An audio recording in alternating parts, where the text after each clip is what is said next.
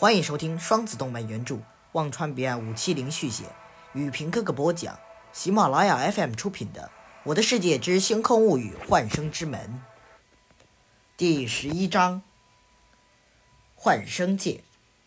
四日后，幻生界一片丛林中，易阳对星宇说：“你们的速度太慢了，动作都是经大脑思考而做出，所以速度会大大降低。”星宇与紫菱对视一眼。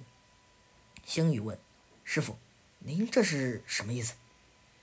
易阳道：“在幻生界，强如路西法那般的存在并不少见，甚至可以说是普遍。所以，唯一的胜算是速度。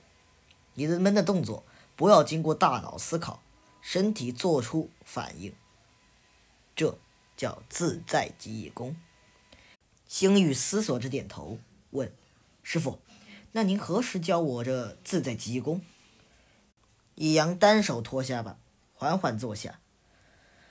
嗯，这不能靠教，这要靠你们自己去领悟。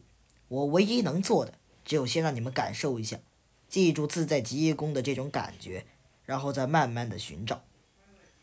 星宇点了点头，他明白，现在三人之中属自己最弱，若不加紧修炼，必定是个沙包。易阳躺下来，懒懒的道：“好了，我先睡一会儿，你和紫菱先练一会儿吧。”见易阳躺下，星宇也未多话，两个人便开始径直对练了起来。本集的《我的世界之星空物语：幻生之门》就到这里，我们下集再会。